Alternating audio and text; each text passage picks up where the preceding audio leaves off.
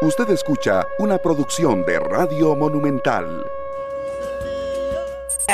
Costa Rica. ¿Cómo están? Tenemos cosas que compartir con ustedes esta mañana. Protestas por cambios en la policía en la noche de ayer. Ante las recientes protestas, el ministro de Seguridad, Jorge Torres Carrillo, convocó a una reunión con las organizaciones sindicales para este viernes a las 10 de la mañana. Diversas manifestaciones de policías fuera de servicio se produjeron este jueves en contra de la reducción de horas de descanso impuesta por el gobierno para poner en práctica un operativo especial contra el crimen organizado del que hemos hablado en este programa y que se llama Costa Rica Segura durante un mensaje publicado en redes sociales a la medianoche del jueves, el jerarca de seguridad pública anoche mismo defendió la decisión que estaban tomando. Eh, vamos a esperar un segundo para ver si podemos escuchar eh, al ministro de Seguridad Pública cuando, repetimos, eh, defendía la medida que, repito, es reducción de horas de descanso para poner en práctica un operativo especial contra el crimen organizado denominado Costa Rica Segura. Estamos listos ya para escuchar al ministro eh, de Seguridad, Jorge Torres Carrillo. Dentro de la operación se estableció un cambio de roles pasando de seis días laborados. Tenemos problemas con la transmisión del audio. Repitamos, revisemos, a ver, para escuchar al ministro sobre el tema. En la operación se estableció un cambio de roles, pasando temporal, excepcional, y se tomó con el fin de contar con una mayor cantidad de efectivos policiales en la calle.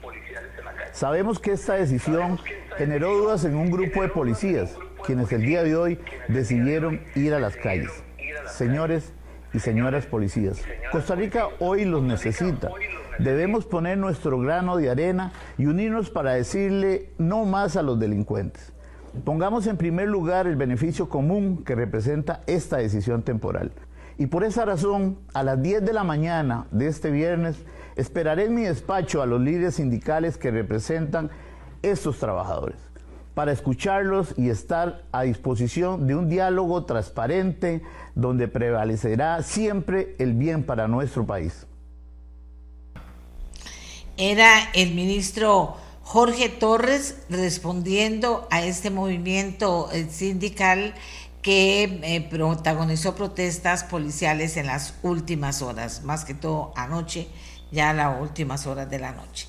Así que estaremos en este mismo programa, eh, volveremos con el tema, pero de momento esperando las 10 de la mañana para eh, ver si los sindicalistas eh, atienden el llamado del ministro para sentarse a conversar. Bien, otra, otra noticia que ocurrió anoche fue la reunión entre el presidente de la República y el presidente de la Asamblea Legislativa don Rodrigo Arias, el presidente de la República, comunicaba ayer, teníamos la información aquí en el programa, que había invitado a don Rodrigo Arias a conversar con él. Y por supuesto, como don Rodrigo Arias está postulando para candidato, para ser reelecto presidente del directorio legislativo, pues sin duda alguna causaba atención también el hecho de que ese fuera un tema importante en esta reunión. Pero dejemos que sea don Rodrigo Arias quien nos cuente qué pasó en esta reunión de anoche con el presidente con el presidente Chávez. Así que si tenemos a don Rodrigo, muy buenos días.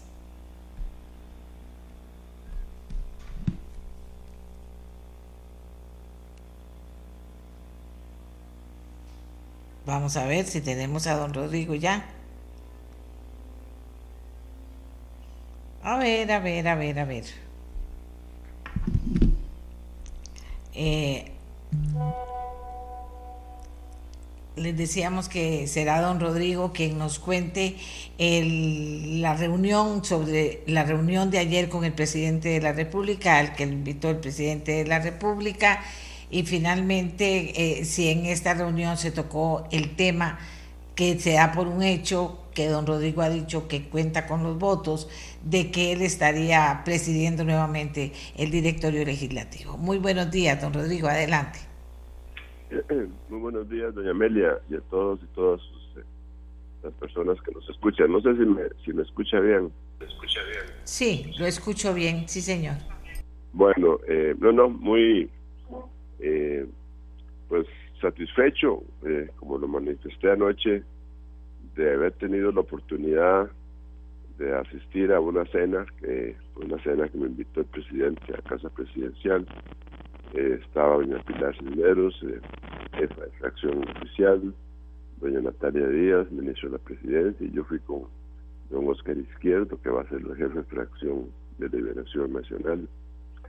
Eh, fue una discusión larga, franca, abierta sobre las diferentes temáticas nacionales sobre los temas que le interesan al Congreso y sobre todo temas que consideramos nosotros que son de importancia para el país.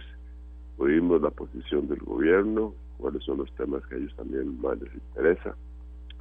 Y bueno, hablamos por supuesto del primero de mayo.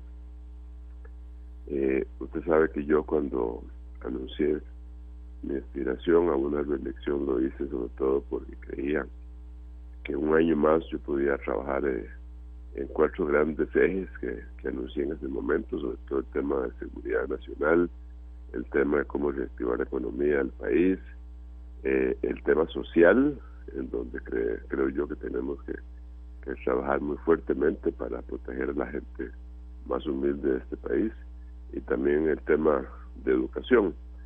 Eh, esos temas en realidad pues fueron bastante coincidentes los temas que el gobierno tiene en la mesa, de, de presentar proyectos para generar eh, empleo y reactivar la economía. Y por supuesto ya el gobierno, como usted sabe, eh, aparte de los proyectos de seguridad que ya existen en la Asamblea Legislativa, el gobierno presentó el miércoles eh, seis nuevas iniciativas que apenas están ingresando a conocimiento del Congreso. Dentro de esa discusión, y hablando de primero de mayo, pues eh, el presidente me manifestó que de todo lo que habíamos conversado, entonces él había llegado a la conclusión de que lo mejor era que sus 10, que él iba a recomendarle a su fracción oficial que votaran por mí para la reelección el próximo primero de mayo. Así lo anunció anoche a los periodistas que estaban al terminar la reunión, eh, al filo de las nueve y media de la noche y yo le agradecí esa esa recomendación que está haciendo y así es que eso y lo dije y dije que eso nos daba pues mucho más tranquilidad para poder dedicar los últimos próximas semanas a trabajar más en afinar el lápiz en las cosas que realmente son importantes para el país que es tramitar algunas algunos proyectos en materia de seguridad y en materia de reactivación económica que tanto le urge a Costa Rica.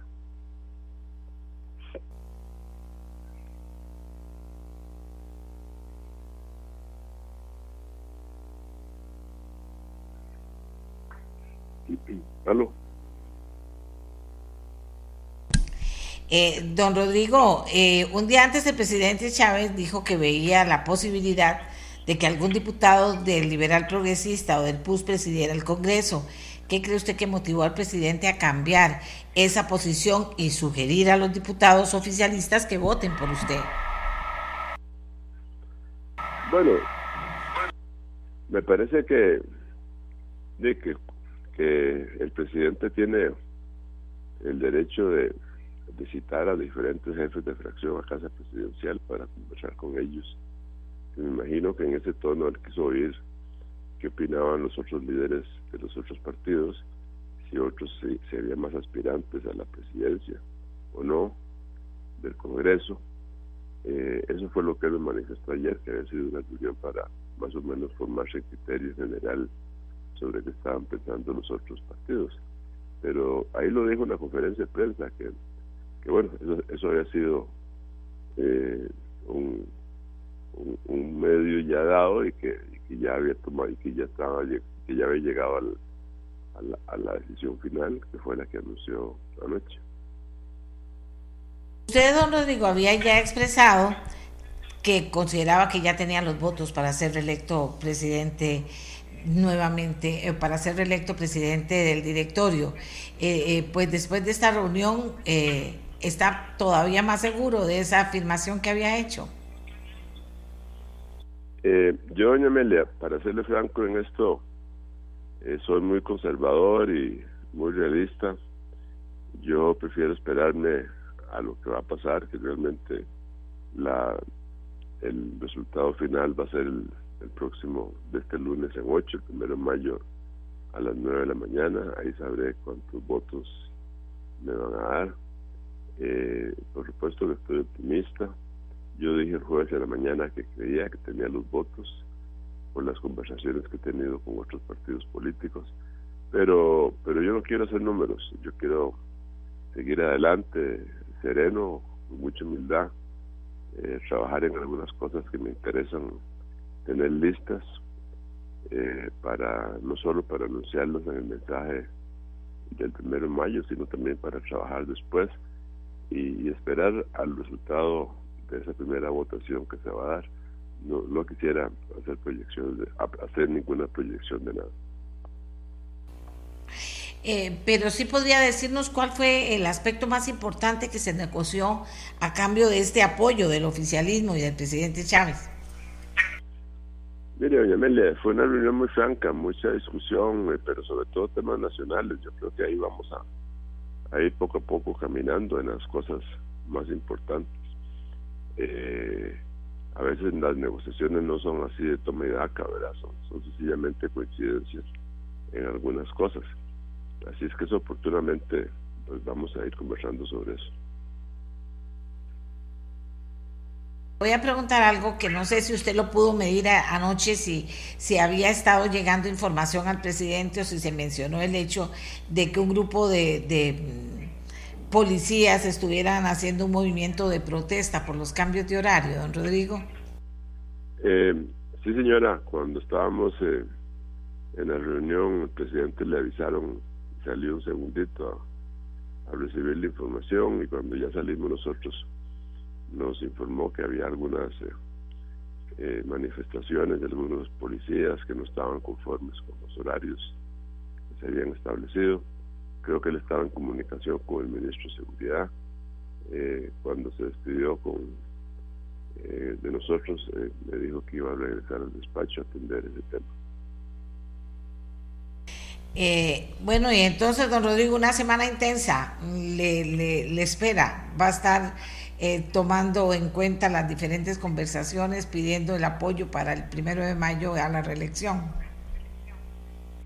Pues sí, eh, yo espero que sea un poquito más tranquila que esta que estamos terminando esta semana, que ha, sido que ha sido realmente intensa. Pero, pero yo creo que la semana que viene es para eh, ir afinando las cosas y, y, irnos preparando para realmente tener respuestas a los problemas que afectan al país. Don Rodrigo Arias, que nos haya regalado estos minutos para que de, de viva voz pudieran escucharlo a él conversar sobre la reunión, lo que pasó en la reunión, la posición de él en este momento y la actitud para esta semana anterior al primero de mayo, en que sin duda alguna se definirá, eh, bueno, si continúa eh, como presidente del directorio legislativo. Eh, amigos y amigas, comenzamos con este tema, les informamos sobre el tema del ministro de Seguridad, volveremos con el tema de seguridad si fuera necesario, pero ahora nos vamos con otro tema. Ustedes saben qué es un SECUDI. Déjenme decirles, déjenme contarles. Es un centro de cuido y desarrollo infantil. Es un centro de cuido y desarrollo infantil, por eso la sigla CQD. Son parte de la red de cuido. Vamos a ver si nuestros invitados ya nos acompañan, porque es, eh, tenemos que hablar de una red de cuidado importante, en este caso la de la abuelita. Entonces nada más vamos a ver que estén listos nuestros invitados para poder conversar del tema. Porque fíjense que uno oye hablar de la red de cuidado y muchas veces no valora finalmente qué es lo que muchas eh, comunidades han logrado con el tema de la red de cuidado y cómo niños de comunidades, adultos mayores de comunidades han salido finalmente afectados muy positivamente por estas eh, por estas, eh, mm, ¿qué? centros que se han, que se han eh, desarrollado, para decirlo de la, manera, de la mejor manera. Son parte de la red de cuido y se construyeron con fondos de asignaciones familiares y se dieron en administración a las municipalidades. Hoy vamos a hablar del Secudi de Alajuelita que se llama Secudi Juan Pablo II. Yo quiero eh, agradecer muy especialmente al alcalde de Alajuelita, a don Modesto, que está aquí con nosotros, y agradecerle también a Laura Morúa, vecina de Alajuelita, exfuncionaria municipal, porque yo quiero que doña Laura en representación de un grupo importante de vecinas de Alajuelita, nos plantea y le plantea al señor alcalde cuál es la preocupación seria que tienen con relación al Secudi Juan Pablo II. Muy buenos días, don Modesto, muy, muy buenos días, doña Laura. Iniciamos con que usted nos plantee cuál es la preocupación y don Modesto pueda responder. Así que adelante, doña Laura. Muy buenos días, doña Amelia, y a todas las personas que nos sintonizan a esta hora. Muchísimas gracias por el espacio, porque creemos que en el marco de la situación nacional, ¿verdad? Donde está en discusión el tema del cuidado y, de la protección de la niñez, eh, no es admisible que, los centros de cuidado y desarrollo infantil, que son los ECUDES, se, vean cerrados de una manera arbitraria e ilegal y voy a explicar por qué de esta situación. Eh, bueno, FODESAF en el año 2016-17 hizo una transferencia de 230 millones a la municipalidad para la compra del terreno y para el equipamiento y construcción del Centro de Cuidado y Desarrollo Infantil. Ustedes comprenderán que en un cantón como Alajuelita las necesidades de cuidado son muchísimas con el fin de que las familias trabajadoras puedan dejar en un lugar seguro a sus hijos e hijas y poder salir a buscar trabajo y llevar el sustento a sus hogares. En ese marco, ¿verdad? Cuando se dio, cuando yo llegué a la municipalidad, se me pidió apoyo para, eh, yo llegué en el momento en que había finalizado la construcción y se me pide apoyo específicamente para ver qué, quién iba a administrar efectivamente el SECUDE, porque la municipalidad no tenía la capacidad operativa. En el marco que yo empiezo a buscar como opciones de administración en otros SECUDES, en otras municipalidades, buscamos varios contactos, se logra localizar a la Fundación de Desarrollo Humano Vital, eh, Fundación DEVI, que actualmente tiene cinco secudes a cargo, tanto en Desamparados como en San José, y se logra firmar un convenio de administración en noviembre del año 2017, el mismo que entra a funcionar en abril del 2018. ¿verdad? Entonces, en ese convenio de administración, la municipalidad se compromete a varios eh, requerimientos que tiene que darle a esta fundación para que la administración de este centro de cuidado sea exitoso y se garantice la calidad en la atención de los niños y niñas del cantón varios eh, de los requisitos que la municipalidad se había comprometido era pagar los servicios básicos, garantizar la seguridad y ayudar a conseguir fondos para ese primer año de administración. Y a partir del segundo año de administración, la municipalidad debía aportar 18 mil colones por niño, porque entre el subsidio que da el IMAS y el PAN y el costo real de atención hay una diferencia que debía ser este, cubierta por la municipalidad. Sin embargo, este, esos compromisos de la municipalidad no se cumplen a, cabalidad. Inclusive me, informaron de la Fundación DEVI con datos fundamentados que la municipalidad tuvo el atrevimiento de quitarles la seguridad de día. Entonces tuvo que empezar a asumir el costo de la seguridad durante el día, eh, que era un costo adicional en los costos de operación. Resulta que la Fundación DEBI empieza a notificar empieza a tener déficit y déficit y déficit. Cabe decir que hubo una administración desde el 2018 hasta noviembre del 2022 y teniendo en cuenta la, crisis pandémica, ¿verdad? Que hubo ahí en medio y a pesar de eso la, la fundación tuvo el compromiso de seguir funcionando. Sin embargo, ella, la doña Adriana Alfaro Fuscaldo, que es la presidenta de esta fundación, notifica en reiteradas ocasiones de manera documentada al alcalde sobre este déficit que se viene presentando con el fin de buscar solución y simplemente la fundación no obtuvo respuesta, ¿verdad? Eso está debidamente fundamentado. No obtuvo respuesta hasta que llega el punto que la, fundación notifica que ya le es insostenible mantener el déficit de 25 millones que tenía acumulado a julio del año 2020, 2022. Es por esta razón que la fundación les dice, bueno, ya definitivamente nosotros no podemos sostener este proyecto con muchísimo dolor porque nos dicen de la fundación que este proyecto fue sumamente exitoso, que había un compromiso por parte de las familias y de la fundación que, fue muy lamentable. Entonces, ¿qué queremos plantear aquí? Uno, que no es cierto que la, que el cierre del SECUDE se da de una manera arbitraria por parte de la Fundación. Se da en el marco de un incumplimiento por parte de la municipalidad, primero.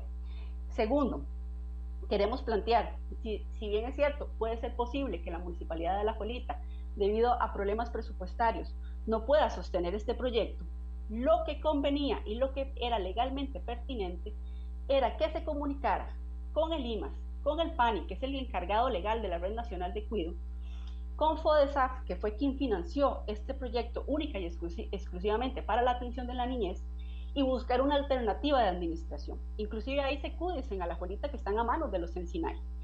Pero ¿qué fue lo que procedió a hacer el alcalde acá? Nada más achacar la responsabilidad de la fundación y tenemos información de, funcionarios de que actualmente se atrevieron a trasladar oficinas administrativas del municipio a este centro de cuidado específicamente la unidad técnica de, eh, Vial, la, la, unidad de gestión cultural y la de gestión ambiental, lo cual es completamente ilegal, inclusive ya hay varios oficios que el director de FODESAF, don Luis Alberto Ábalos, le ha solicitado a, a don Modesto informes reiteradamente y don Modesto, cabe decir, no ha cumplido, ni siquiera ha tenido el respeto por cumplir los tiempos de respuesta.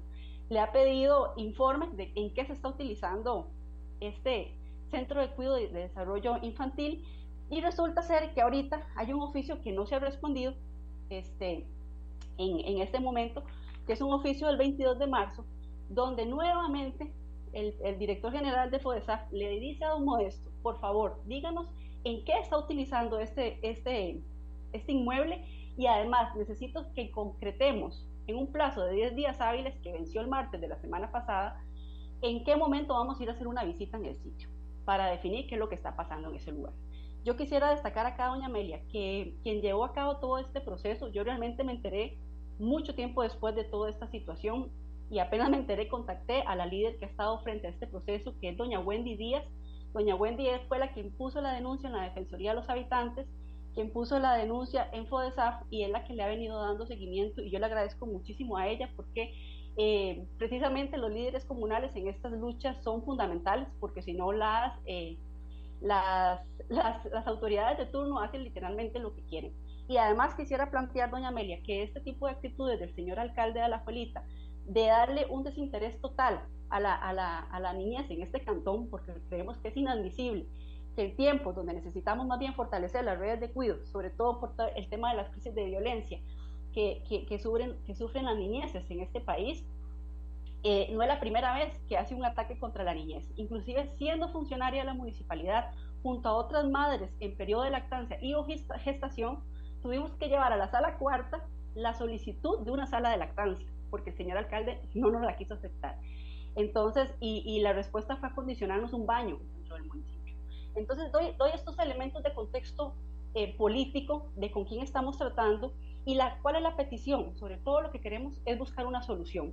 Nuestra petición es que se recupere el secude de la abuelita para la atención de la niñez, ¿verdad? Que se coordine con el PANI, que se coordine con el IMAS, inclusive la Fundación DEBI es una fundación seria que también se podría renegociar con ellos a ver si estarían en la disposición de, retomar este proyecto bajo otras condiciones, ¿verdad? Y no bajo la negociación con la municipalidad, que se recupere este espacio y sobre todo que se desaloje inmediatamente las oficinas administrativas que, tuvieron la osadía de trasladar del municipio a este espacio, ¿verdad? que fue única y exclusivamente para la atención de la niñez, y, este, que se devuelva ese espacio para, para el cantón de Alajuelita.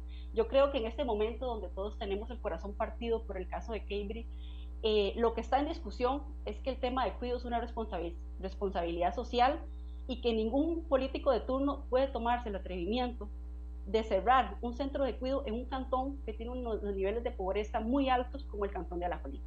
Entonces, esa es nuestra consigna básicamente, eh, doña Meli. No, muchas gracias, eh, Laura, por decirlo y también muchas gracias a don Modesto, que está aquí, alcalde de Alajuelita. Laura, solo un dato. ¿Cuántos niños o cuántas familias se vieron afectados con este cierre?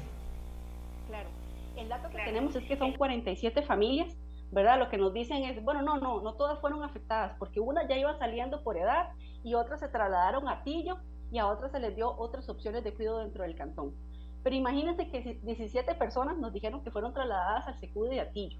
Lo que es trasladarse de Alajuelita a Tillo si usted no tiene carro. O sea, es literalmente imposible, ¿verdad? Es, una, es realmente complicado ese traslado. Y además queremos decir que ese argumento es completamente falso porque las familias afectadas no solamente fueron esas 47 que estaban en el momento. El SECUI es un proyecto vivo que está constantemente, el objetivo de recibir toda la niñez que se pueda. Este SECUI estaba enfocado en niñez, en niñez de primera infancia de tres meses a cuatro años y los proyectos que estaba impulsando la Fundación DEBI era que se incorporara eh, la modalidad de transición del MEP, ¿verdad? Para que las mamás tuvieran todavía, las familias en general tuvieran estas facilidades. Y, este, bueno, esa es la, la, cantidad de gente afectada, pero decir que realmente es, es, falso decir que fueron este grupo reducido, ¿verdad? Sino es que es un impacto en general para, para el cantón de Alajuelita. Vea, eh, don Modesto, gracias por estar con nosotros. A mí me preocupa que habiendo un lugar así, ese lugar no crezca, se fortalezca, se fortalezca, se fortalezca, porque esa es la gran idea que podríamos tener funcionando para ayudarle a todas las madres trabajadoras de este país. Eh, pero que sea usted quien nos cuente qué es lo que ha pasado, por qué perder ese lugar. Es cierto que lo están usando para otras cosas que no son las del Secudi. no se ha podido habilitar una solución para que las madres puedan seguir en Alajuelita, dejando a sus hijos para que los cuiden mientras trabajan. Si no, no podrían trabajar. Cuéntenos. Bueno, muchas gracias, de, doña Amelia. Eh, es un honor está por acá. Un saludo cordial a doña Laura Moruda para portar este tema eh, tan sensible y de tanta preocupación. Eh, doña Laura dice eh, cosas interesantes, muchas de ellas son muy ciertas, hay algunas que no tanto, por ejemplo, el tema de los compromisos municipales, siempre hemos estado atentos ahí a los compromisos con la seguridad con el pago de los servicios, eran cosas muy básicas, pero siempre las estuvimos aportando. Eh, había un tema meramente del compromiso de los 18 mil colones que por temas meramente presupuestarios eh, no pudimos eh, cumplir con ese requisito. Sin embargo, esa no es la causa por la cual se cierra el SECUDI. básicamente es que ustedes saben que los programas sociales las instituciones que tienen que ver con el tema de niñez eh, se han desmejorado sustancialmente. Eh, el caso de Limas, el caso del PANI, que tienen que ver, son eh, entes importantísimos en este tema que tenían que ver con ello. ¿Qué significa con, esto? Que bueno, el Limas, a manera de ejemplo, dejó de, de darle el subsidio a varias familias y eso fue socavando arcas de, eh, de, la fundación. La fundación también se les mejoran los, los ingresos por, el por la pandemia. Ellos tenían que le colaboraban eh, para eh, poder sostener estos programas. Sin embargo, por el tema de la pandemia, sabemos que las instituciones y, dejaron de dar esos aportes. Eso fue también un, un, aspecto importante por el cual que era un compromiso de ellos también buscar recursos de, por otras partes para poder, como, como es una ONG. Entonces, eh, eso se da, entonces se viene socavando y llega el momento en que de la fundación, y ahí tenemos el documento, lástima que doña Amelia el día de ayer no cuál era el tema, pero yo con mucho gusto aquí estamos para, para atenderla, para, ver, para tener documentos eh, para, poder este, eh, fundamentar lo que estamos planteando. Eh, extraña que doña Laura dice que eh, pues me ha enviado documentos. A mí no me ha llegado uno solo, sin embargo, ¿qué estamos haciendo con Secudi? Ustedes saben que esto sin antes normalmente va al deterioro, entonces de momento tenemos alguna gente ahí para estarle dando mantenimiento, para estarle dando seguridad en, el día, porque en la noche sí está eh, oficiales eh, cuidándolo. Sin embargo, ¿qué estamos haciendo para habilitarlo? Estamos con el PANI. PANI tiene un programa lindísimo que se llama Espacios Seguros. Eh, estamos ya, ya tuvimos una reunión, ya ellos visitaron el lugar y es muy probable que ese espacio vaya a ser ocupado con este programa de eh, del PANI. De igual manera, con el IMAS, eh, queremos traernos el IMAS para, para la abuelita, porque efectivamente las oficinas están en, en, San José y la gente que más necesita solo desplazarse a San José ya le, se le es este, difícil. Entonces, eso es lo que estamos planteando en este momento para darle, eh, habilitar este espacio y se ocupe para lo que corresponde. Entonces, básicamente, eso es lo que tenemos de, momento. Vamos a ver, algo que no entiendo. Eh, le, voy le voy a decir lo que yo no entiendo. Eh, ¿Por qué si ya tenían el espacio, si se construyó, si estaba funcionando, si estaban eh, por lo menos 47 familias, que son muchas, haciendo uso de él. Están las instalaciones, tengo fotos de las instalaciones. Un lugar especial para atender ¿Por qué deshacer eso y hacer otra cosa que, que, que, primero afectó a las señoras y en segundo término que se está por hacer y por comprobar si el que estaba funcionaba? Tampoco entiendo que Limas eh, le quitara el apoyo a estas mamás trabajadoras. Tampoco entiendo, o sea, hay cosas que uno no entiende porque si cuesta tanto lograr eso quitarlo no tiene sentido, Modesto. Lo que tiene sentido es fortalecerlo, ok, que Lima se ayude y que ayude el otro, y que, y que espacios seguros, y que espacios seguros forme parte, porque conozco el programa, el programa Espacios Seguros, se una a esto que ya tenía ahí. O sea, ¿cuál es el tema? Poner ahora espacios seguros y quitar los centros estos de, de cuidado y desarrollo infantil, eso es lo que no entiendo. No, efectivamente, eh, nosotros como municipalidad no tomó, no, ni el alcalde tomó la decisión, el alcalde no, cierra Secudi. La fundación, que era la encargada de la administración, tomó la decisión de eh, un proyecto por los efectos que, que, se mencionan presupuestarios, que no era causa de la municipalidad, sino usted sabe perfectamente que los programas sociales de, de las entidades que tienen que aportar para eso han sido eh, un tema importante que hay que recuperarlo. Eh, la política social de los gobiernos eh, que han venido anteriormente, los programas sociales han sido afectados eh, considerablemente desde el punto de vista presupuestario y lógicamente esto repercute en, estos, en estos proyectos. Este alcalde ha tomado la decisión de cerrarlo, sino que es una cuestión realmente presupuestario y que nosotros como como municipalidad, como gobierno local, no tenemos la capacidad económica para un proyecto. Quisiéramos poder eh, tener todo el recurso para, para sostenerlo, porque sabemos perfectamente lo necesario que es, pero no tenemos el recurso. Eh, por eso es que estamos planteando. dejemos que termine el alcalde de, contestar y le doy la palabra a usted. Eh, o sea, entonces ahora no es culpa de la municipalidad. O sea, la municipalidad no puede tener para apoyar este proyecto. Sería culpa no sé de quién, porque aquí siempre es igual, uno pregunta y no, yo no tengo nada que ver. Claro que la municipalidad o Modesto tiene que ver para defender un espacio. Obviamente usted es un hombre muy responsable y por eso es que lo llamé, para defender un espacio que se ha ganado ya la comunidad. O sea, ¿cómo vamos a permitir que se cierre? ¿Qué tenemos que hacer? Conseguir plata, ver cómo hacemos como municipalidad para sostener un espacio y no abrir otro que ni siquiera sabemos si va a funcionar o no va a funcionar. Eso me preocupa a mí, pero vamos a ver qué dice doña Laura. Sí, no, e, efectivamente yo creo que, que don Modesto falta la verdad en el sentido de que el PANI, ni siquiera, cuando doña Wendy empezó a hacer todas las gestiones, el PANI ni siquiera estaba notificado de este cierre, ¿verdad? Y el cierre no fue que la fundación lo hizo de manera arbitraria de la noche a la mañana y la municipalidad ni se dio cuenta, sino que desde julio venían notificando a la municipalidad para buscar una solución, ¿verdad? Doña Adriana Alfaro, creo que lo último que ella quería era cerrar este espacio.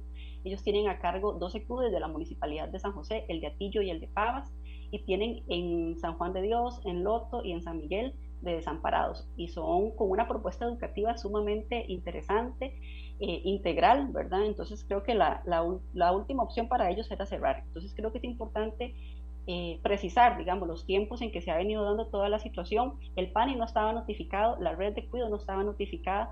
Me sorprende que diga como esto que no está notificado, ¿verdad? De este oficio, el 309 de SAF del 22 de marzo, donde le piden que por favor mande un informe este, es importante decir, ¿verdad?, que las veces que le han pedido información no ha cumplido los tiempos de respuesta y ha sido por insistencia de esta señora Wendy y de las instituciones en que le han solicitado explicaciones al respecto.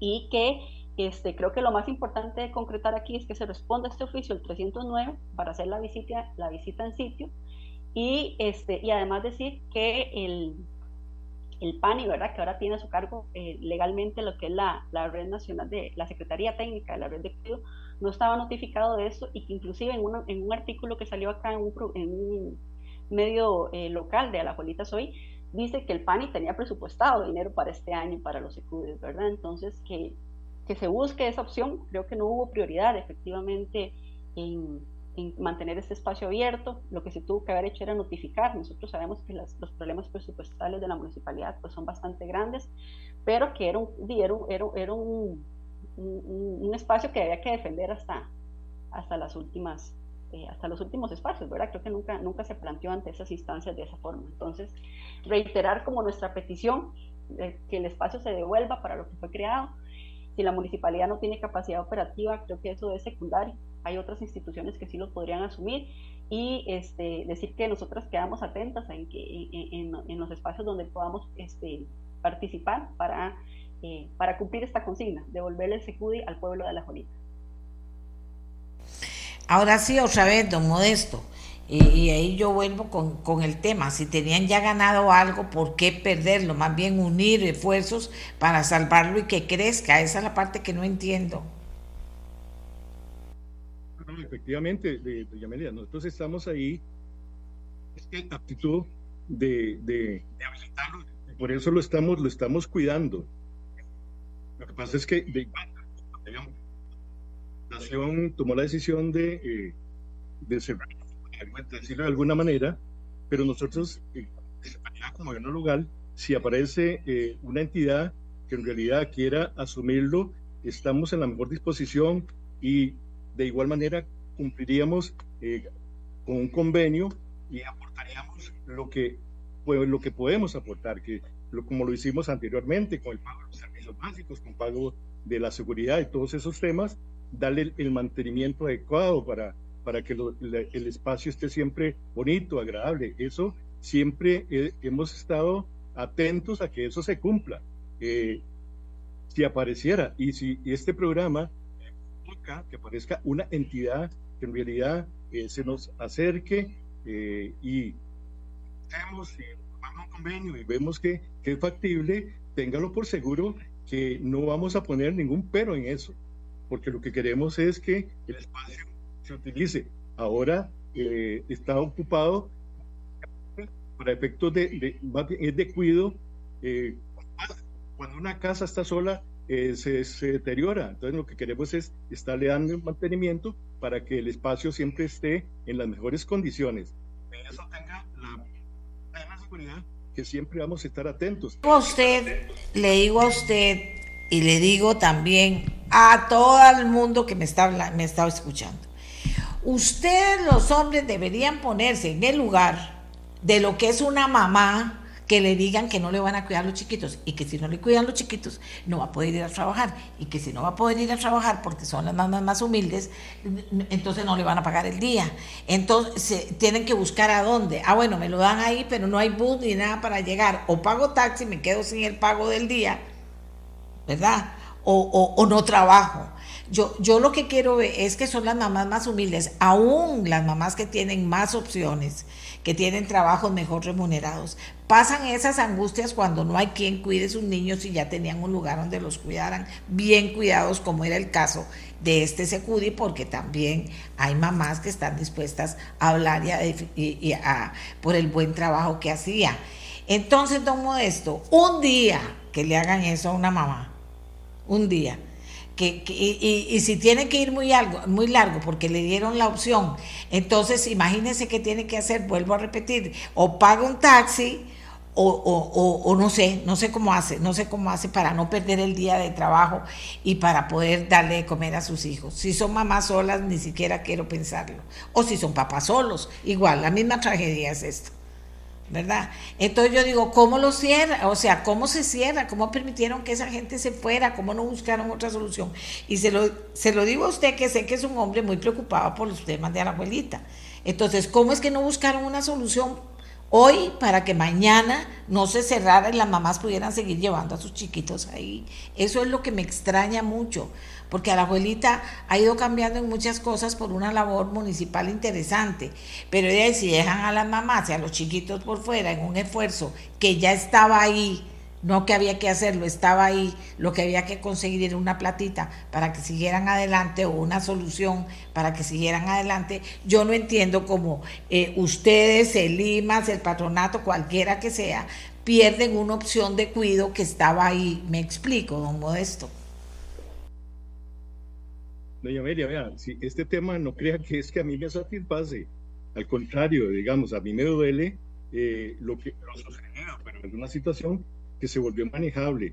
Y, repito, si aparece o existe, usted conoce, doña Laura, igual, eh, una entidad que en realidad quiera asumir eh, de parte de nosotros, estemos apoyando y asistiéndola en todo el que esté. Y yo entiendo perfectamente y me duele. Yo soy un padre eh, igual y, tampoco eh, siempre las he tenido bien. Después de, los, de las personas que también hemos pasado por situaciones complicadas y, entiendo perfectamente.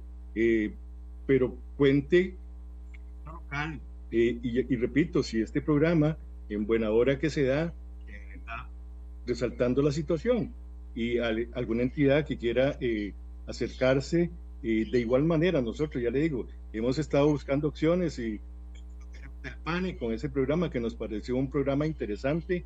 Eh, de igual manera, con el IMAS eh, hemos tenido conversaciones para que inclusive eh, se traigan las oficinas para acá, para el Cantón de Alajuelita. tenerlas en Cristo Rey y como repito, ¿Cómo, lo ve, ¿cómo, lo, ¿Cómo lo ve doña Laura? Porque un día que le hagan esto a las mamás y a los chiquitos es fatal. Un día nada más. Es que yo lo que quiero es que se pongan, yo que, que no he estado en esa situación tan extrema, pero que yo he sido madre de familia y sacaba a mis hijos adelante mientras que trabajaba y hasta tenía a mi mamá que me los cuidara. Cuando pasaba algún día y uno no sabe qué hacer, no sabe cómo lograr manejar esto. Ahora, mamás humildes que ganan por día y si no llegan a trabajar no les pagan. Imagínese usted lo que está pasando. Eso es una cuestión de que nos sentamos hoy de emergencia, vemos hoy la solución y la solucionamos. Ahora le debemos 25 millones, y digo le debemos porque es este país el que se los debe, 25 millones a la asociación que estaba ahí. O sea, yo buscaría primero esos 25 millones, se pueden buscar, y luego le pediría a esa asociación que volviera a seguir trabajando ahí, que ahí está todo. Eso es lo que no entiendo. Y no entiendo, y lástima, ojalá que yo Lenny León me esté escuchando. No entiendo esto que de Limas, ¿qué tiene que ver el Limas? Si el Limas lo que debería salir es corriendo, si tiene plata, ayudarles con algo que no es tampoco tan, tan caro, pero que sí alivia a un grupo de madres de familias trabajadoras y a niños que estén bien cuidados, ¿verdad? Porque la, primera infancia de los niños es muy importante, que estén bien cuidados y no anden ahí de lugar a lugar y con las bolsas y viendo a ver dónde lo dejo, quién me lo cuida o mal cuida mientras que trabajo, porque si no, no tengo plata. Entonces, doña Laura, ¿usted cómo lo ve? Yo tengo que ser sincera y participar porque me parece que mi punto de vista cuenta. Pero, pero usted cómo lo ve, cómo lo arreglamos. Esto hay que arreglarlo este fin de semana para que el lunes eso esté funcionando y las mamás estén tranquilas. Si no, somos de mentira, somos de mentira. Y esta es plata de los costarricenses, es plata de la comunidad. ¿Cómo lo ve usted, doña Laura? ¿Cómo arreglamos esto? Bueno, precisamente con el tema que usted mencionaba de la indignación que uno siente, eh, yo soy madre de dos niños de 7 y, y 4 años, soy una persona funcionaria pública, puedo pagar cuido y a pesar, como usted lo dice, a pesar de que uno puede tener acceso a pagar un cuido, una escuela, además, eh, la, la crianza plantea mil retos, ¿verdad?, en lo privado que debería ser asumido socialmente. Y en una coyuntura social donde lo que está planteado es aumentar jornadas laborales de 12 horas, ¿verdad? Es la máxima expresión de un sistema capitalista decadente, ¿verdad? Que nos pone en situaciones como la que estamos viviendo hoy con la bebé Cambridge, con, con, los embarazos adolescentes y en niñas, etcétera, con el no respeto del acceso a una educación sexual y reproductiva para todas las personas en esta sociedad. Entonces, realmente, digamos, desde la indignación fue lo que motivó esta lucha, ¿verdad? Y creemos que hay que seguir planteando el tema de la, responsabilidad del Estado en, estos temas. Y que inclusive el IMAS y el PANI no es que los quiera salvar, pero es que no fueron notificados de esta situación. O sea, ni siquiera se les dijo lo que estaba pasando. Entonces, en este marco, ¿verdad? Yo creo que lo que inmediatamente eh, debería proceder es la visita de eh, esta visita que está pendiente en sitio para definir con el Fondo de Asignaciones Familiares cuál va a ser la salida este, para que este centro empiece a funcionar de manera inmediata. Creo que no es, imagínense que la, la, versión que nosotros tuvimos y que es lo que está planteado de fondo, que yo creo que ya no se va a atrever lo modesto después de este programa a completar esa política, era que ese espacio iba a ser asignado a la policía municipal. Entonces, estamos en una coyuntura social, política, de crisis, de inseguridad, y lo, que se les ocurre es cerrar este, este espacio, ¿verdad? Entonces yo creo que en buena hora de este programa, porque creo que no se va a atrever a eso, eh, y si lo hiciera vamos a ser las primeras en denunciarlo. Eh, creo que es importante que eh, se, hable con estas instancias. El PANI tiene, el, PANI tiene dinero presupuestado para los, para la, para los secudes, que se hable con el PANI, que se hable con la fundación. La fundación realmente quedó muy lastimada, muy lastimada de todo este proceso porque ellos notificaban lo que estaba pasando y nada más no tienen respuesta.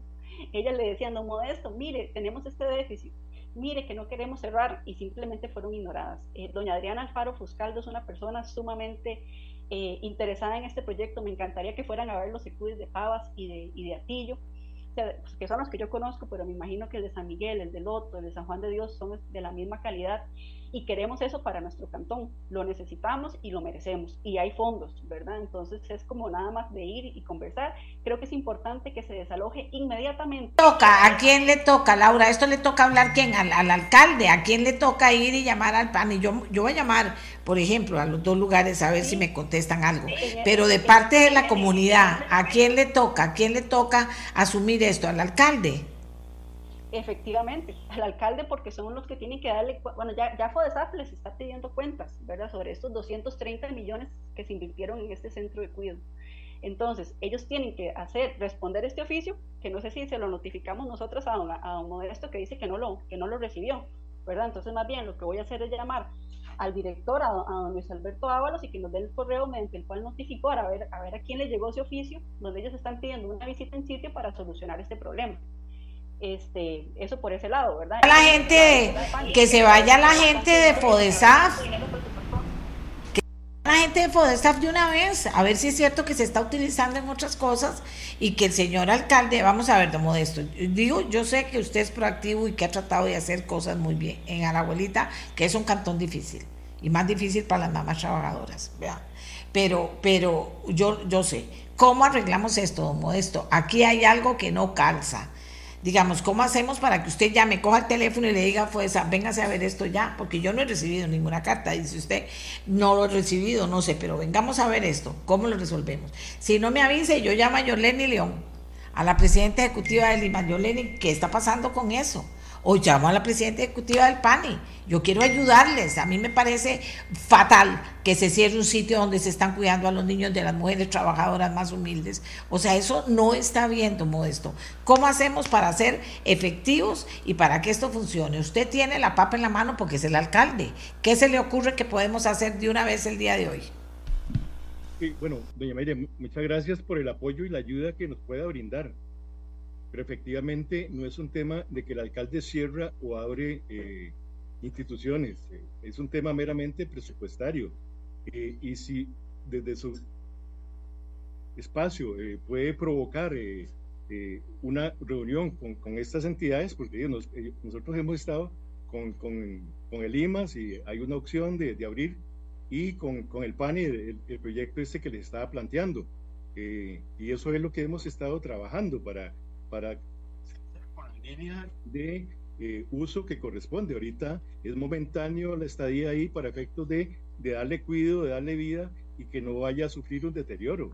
Eh, básicamente lo que, está, por lo que está, por lo que está siendo utilizado es un pequeño sector de la, de la construcción.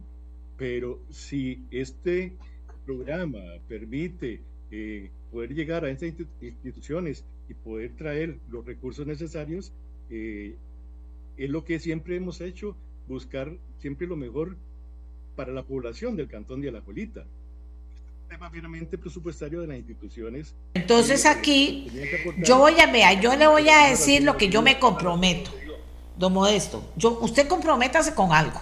Yo me comprometo a hablar con la presidenta ejecutiva de Limas, o sea, con la señora que está arriba, y hay otra señora, con la de la, la, la de la del PANI porque más allá de que si hay lugares seguros, eso me encanta también, me encanta esa, esa, esa idea de hogares seguros. Pero no me puede, no, no, no entiendo por qué si hay un lugar que estaba funcionando con una fundación que lo estaba haciendo bien, a la que se le deben 25 millones, tengamos presente eso. Si está funcionando, si se está haciendo las cosas bien, ¿por qué no seguir haciendo las cosas bien y venir a enredar el asunto? Eso es lo que no me parece que si hace falta plata, bueno, pues que, que revisen, por lo menos que se sienten las partes involucradas. Si aquí hay materia, ¿cómo se llama?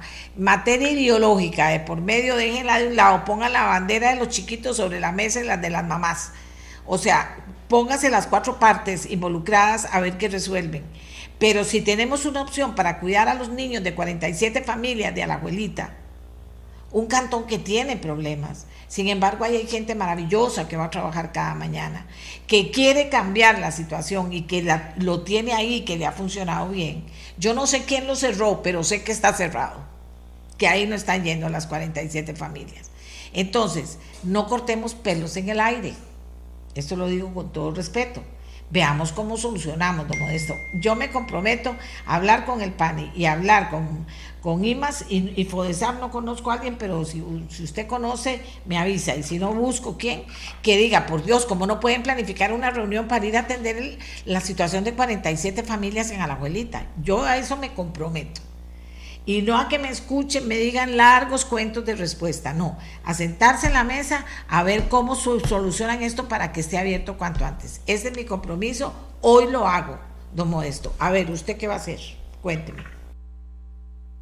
No, más bien le agradezco profundamente el interés y las acciones que usted pueda eh, ejercer para efectos de poder agilizar eh, cualquier eh, reunión y buscar la, una solución al tema, porque tampoco es algo que nos tiene muy felices. Y obviamente eh, eso jamás. Eh, sin embargo, la, la coyuntura es, es esa, eh, meramente presupuestaria. Hemos buscado opciones y le digo, ya tenemos el programa este con el PANI para darle atención a una población importantísima con la que maneja el PANI. Desdichadamente, últimamente han pasado eventos que, que lamentamos, eh, igual con el IMAS, buscamos eh, opciones y ellos querían, quieren venirse para la política, cosa que estamos eh, apoyando porque queremos tenerlos aquí por tanta necesidad que tenemos en nuestro cantón. Y es básicamente lo que hemos estado, lo que hemos estado trabajando. Eh, sin embargo, sabemos que estas instituciones de igual manera pasan eh, por una coyuntura muy especial desde el punto de vista presupuestario. para nadie es un secreto, estas instituciones también están pasando situaciones difíciles, pero eh, de mi parte cuente con todo el apoyo, doña Amelia y doña Laura, siempre hemos estado anuentes a, buscar lo mejor para el cantón de la Jolita, ese, ese ha sido siempre nuestro norte, eh, no siempre salen las cosas como uno quisiera, como en este caso particular, eh, la fundación lastimosamente tuvo que tomar esa decisión, decisión que, que lamentamos, pero bueno, ahí estamos en la mejor disposición de poder apoyar, ayudar, coordinar cualquier eh, situación que sea para el beneficio de la niñez de, nuestro querido cantón. Bueno, ojalá que sea cierto, porque yo voy a llamar y es lo que puedo hacer, ¿verdad? Yo no tengo más poder que el poder llamar y decirles qué es lo que está pasando ahí. Más allá de situaciones ideológicas, de partidos y todo eso, a mí no me importa. Me importa la mamá trabajadora y la mamá trabajadora humilde. Yo he sido mamá trabajadora toda la vida y, es, y, y, y siempre conté con la maravillosa, maravillosa presencia de mi madre que me ayudó. Y aún así, a veces era problemático, usted no lo crea, estar trabajando y algunas viendo a ver cómo salen y el chiquito, uy, ¿quién me cuida ese chiquito mañana? Y ahí, ya, mañana, ¿qué hago? Ah, bueno, y que amaneció enfermo el chiquito y que yo, todas esas cosas, son, ah, bueno, y que preparar la comida y que después venir y recogerlos y que todo lo que eso conlleva.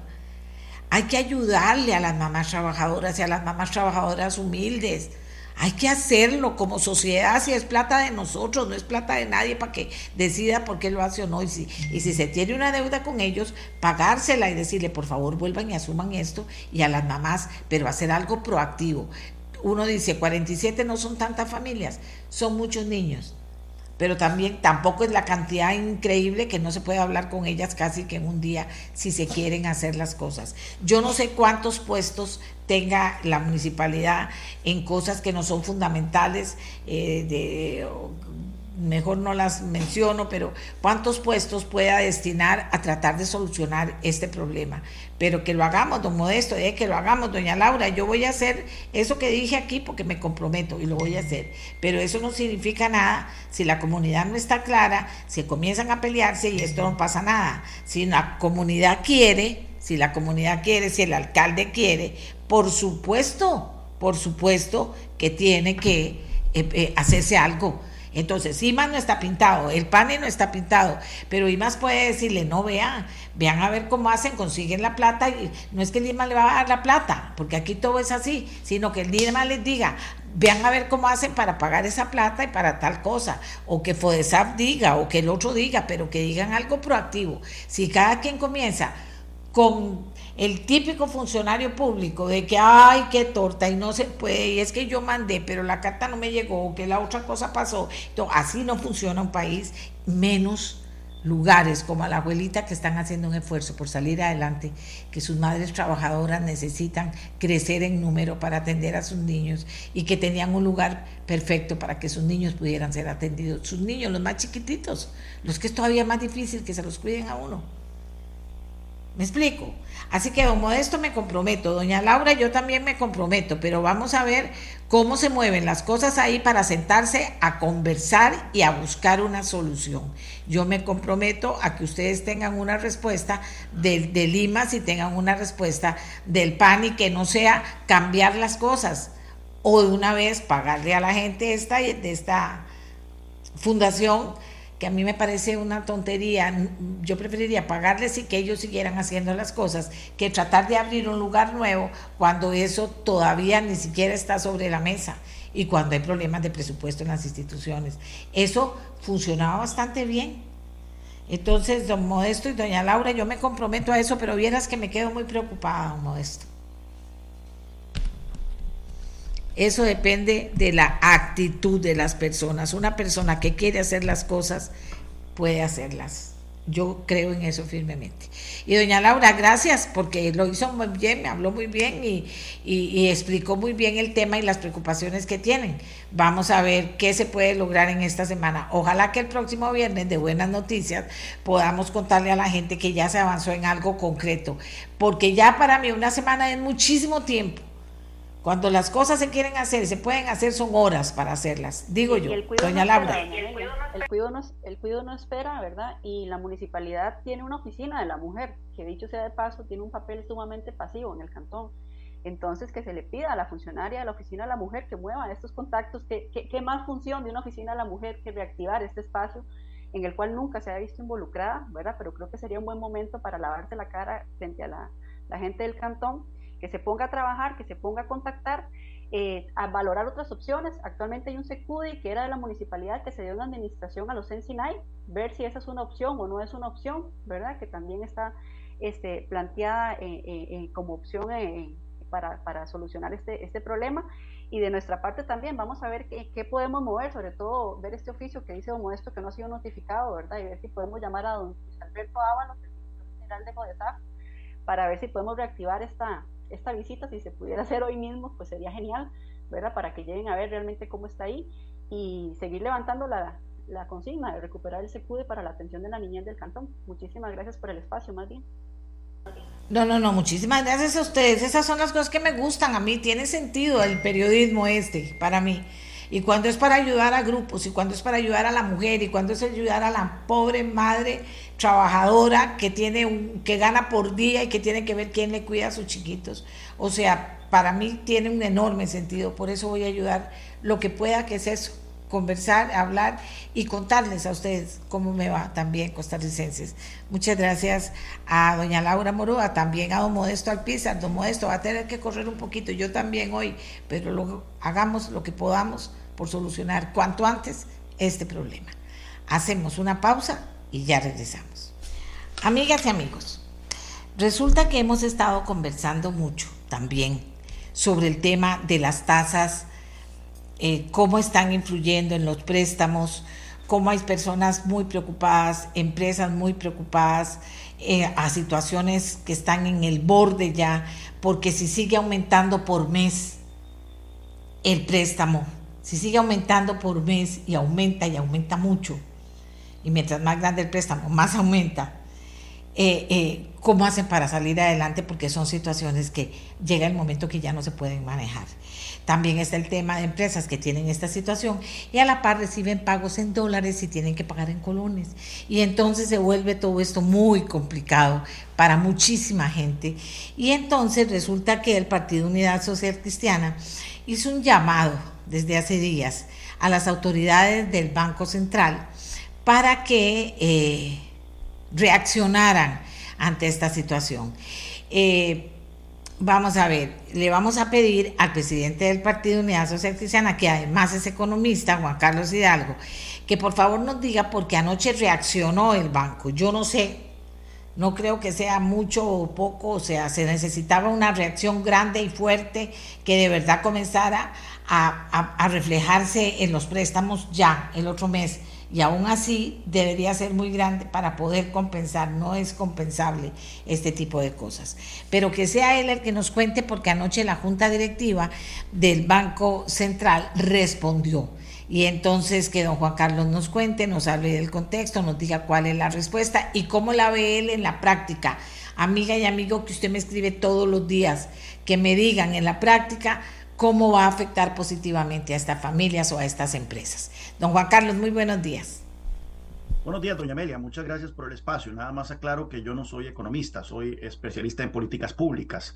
Eh, pero sin duda alguna, este tema es un tema que nos concierne a todos, porque el encarecimiento del crédito que ha experimentado el país el último año tiene consecuencias muy directas sobre la economía, tiene consecuencias directas sobre el empleo, y tiene consecuencias directas sobre la calidad de vida de mucha gente, puesto que entre más la gente tenga que destinar al pago de cuotas en sus hipotecas, en sus préstamos para empresas, para consumo, eh, pues bueno, menos dinero tiene disponible para comprar otros bienes y servicios. Y esto, por supuesto, tiene un efecto entonces nocivo en el resto de la economía. ¿Qué es lo que pasó? Pues bueno, nosotros vimos un brote de inflación importante eh, el año pasado. Eh, la inflación llegó hasta un 12% eh, en términos interanuales.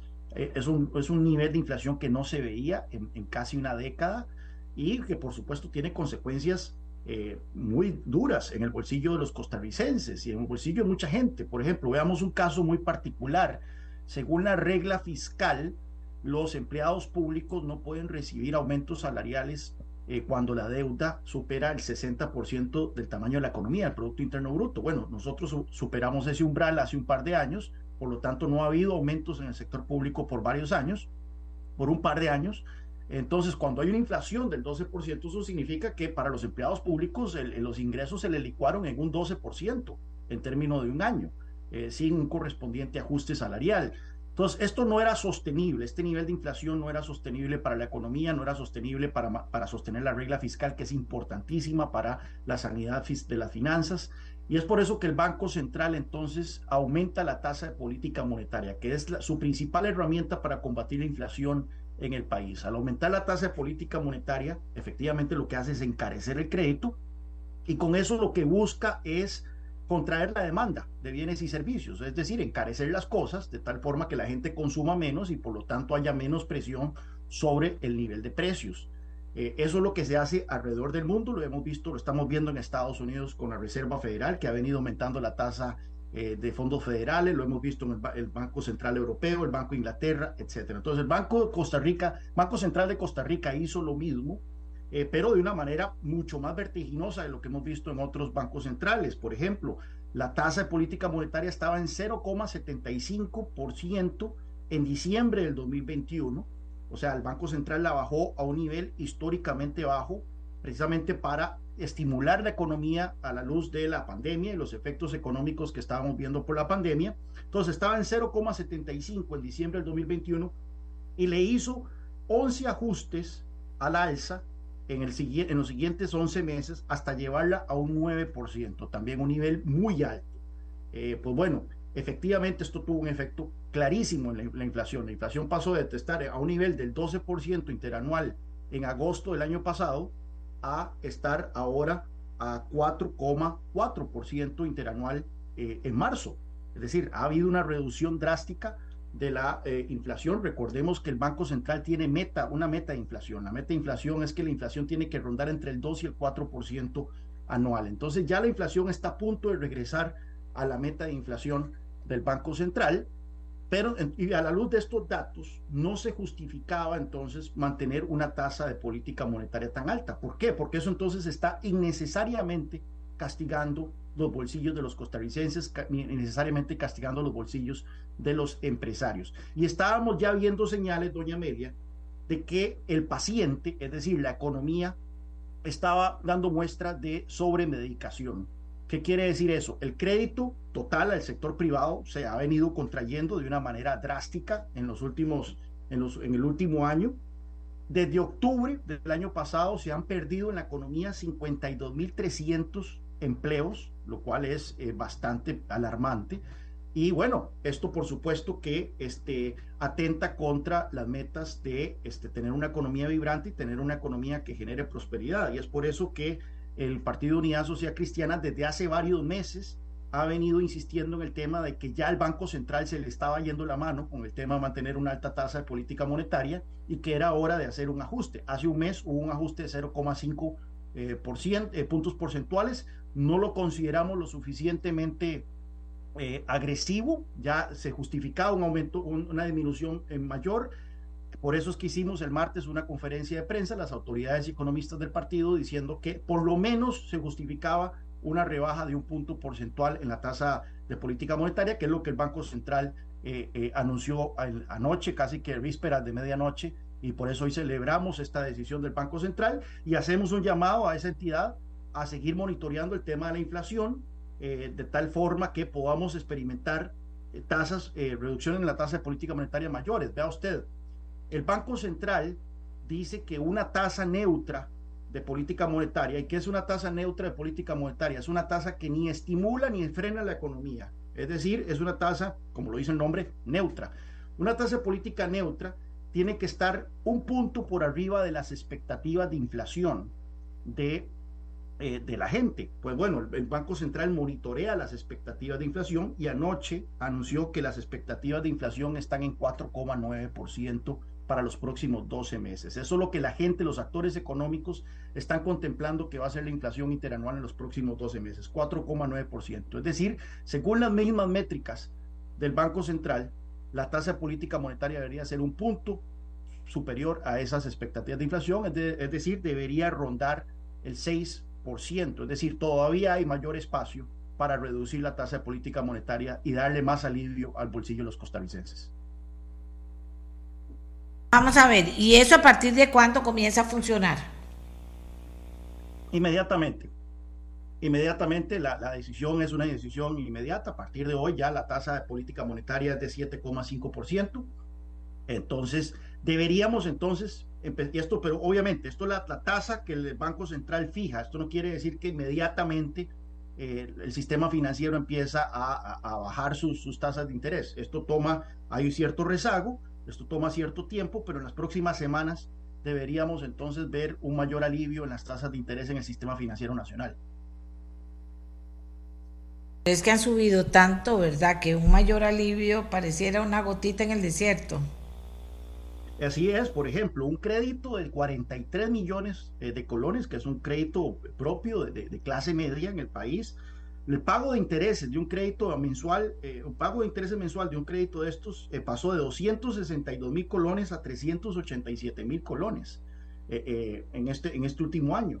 Eso quiere decir que una persona o una familia tuvo que destinar 125 mil colones más al pago de un crédito por este aumento en las tasas de interés al mes. Y esto significa que son 125 mil colones menos destinados a consumir otras cosas. Entonces, no solo impacta la calidad de vida, por supuesto, de la familia en cuestión, sino que también impacta a los otros negocios que se quedaron sin, sin poder vender bienes y servicios a esa familia, porque la familia recortó sus gastos en otras cosas. Entonces, esto tiene un efecto eh, general en la economía. Nuevamente, aquí no estamos adoptando una posición populista de decir que las tasas de interés deben bajarse hasta, hasta, hasta niveles eh, insostenibles eh, para estimular la economía, ¿no? Eso también tiene efectos nocivos eh, sobre la estabilidad de precios y sobre la estabilidad macroeconómica del país. Lo que estamos diciendo es que el crédito no tiene por qué ser innecesariamente caro, porque eso tiene consecuencias. 52 mil empleos perdidos desde octubre. Eso es una señal preocupante. Vea usted, doña Amelia, la economía viene arrastrando serios problemas de competitividad. Tenemos altas cargas sociales que encarecen los costos de contratación, tenemos altos impuestos, altas regulaciones, alto costo de la electricidad, cosas que ya se han analizado a la saciedad y que han sido señaladas una y otra vez por organismos como la OCDE, por ejemplo.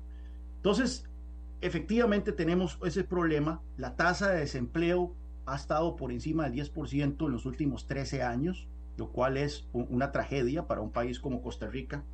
Pero esto es algo que son cuestiones estructurales de la economía, es decir, venimos arrastrándolas desde hace muchos años.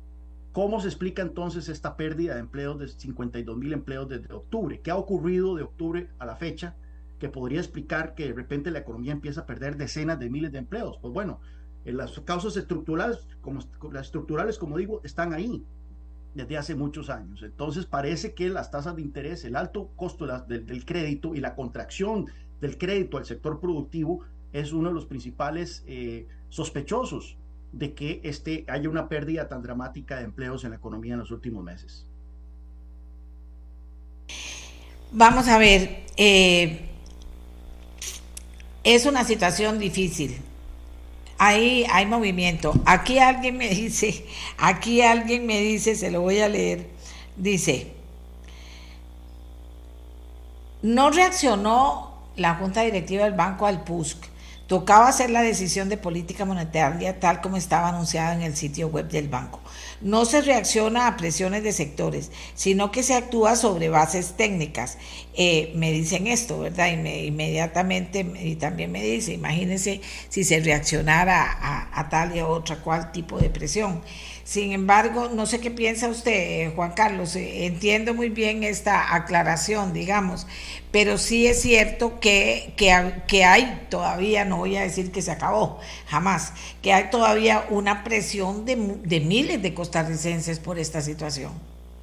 Sí, o sea, yo soy el primero en, en resistir presiones políticas sobre el Banco Central. El Banco Central es un ente autónomo, tiene que permanecer como un ente autónomo y cualquier presión que pueda recibir de este, el gobierno, por ejemplo, para cambiar su política monetaria, debe ser resistida.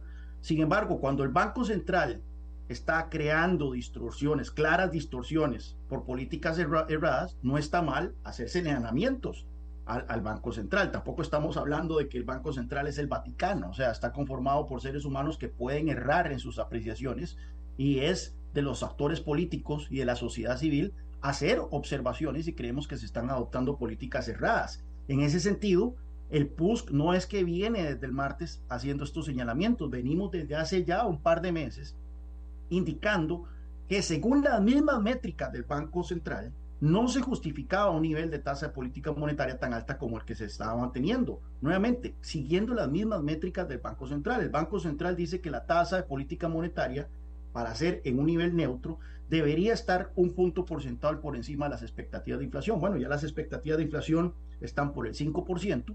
Eso significa que todavía hay un espacio mayor para bajar la tasa de política monetaria.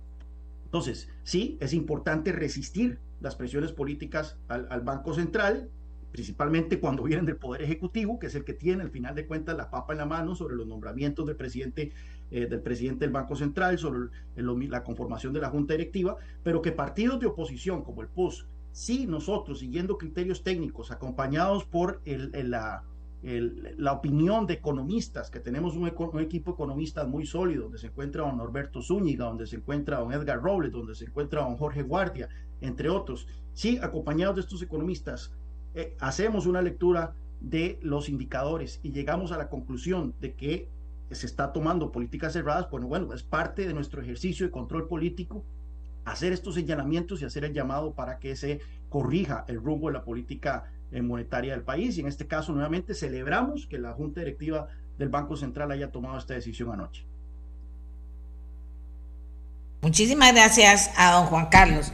Don Juan Carlos, eh, de todas formas, como decía, y insisto, eh, eh, hay que seguir viendo muchos otros comportamientos que están incidiendo en que finalmente sea haya tanta incertidumbre en un sector importante, tanto de familias con, préstamos como de empresas con préstamos. Así que ah, gracias por, por atender nuestra llamada para explicarle a las personas los porqués y finalmente cómo reaccionaban ustedes que eran uno de los grupos que había eh, planteado su preocupación y pedido una explicación. Muchas gracias. Gracias a usted, Amelia. Gracias a usted, Amelia. Bien, amigas y amigos, vamos a hacer una pausa y ya regresamos. La mía, la suya, la de todos y todas.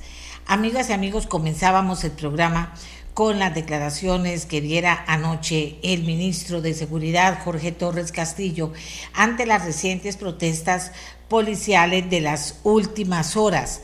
Protestas eh, o manifestaciones de policías se produjeron en contra de policía fuera de servicio se produjeron en contra de la reducción de horas de desgasto impuesta por el gobierno para poner en práctica un operativo especial contra el crimen organizado denominado Costa Rica Segura.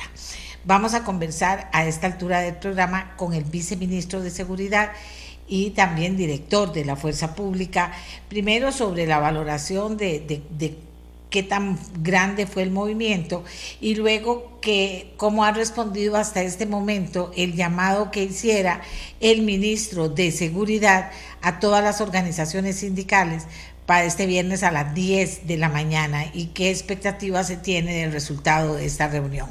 Así que le damos la bienvenida a don Daniel Calderón. Muy buenos días. buenos días. Eh, bueno, lo primero, cuanto a la, la, valoración del movimiento ayer, yo creo que la, hay que poner en primer lugar que el servicio de seguridad ciudadana que brinda la fuerza pública se mantuvo. Tuvimos más de 2.500 policías, 2.300 trabajando ayer durante la noche en todo el territorio nacional.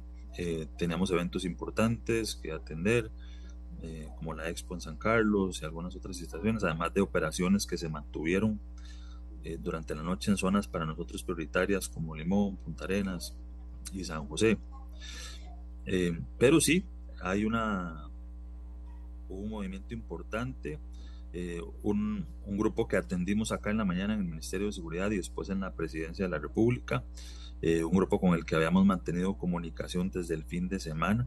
Eh, ayer los volvimos a atender, recibimos sus inquietudes y también con, con los dos sindicatos que tienen representación aquí formal en el Ministerio de Seguridad, que son CITECO y ANEP.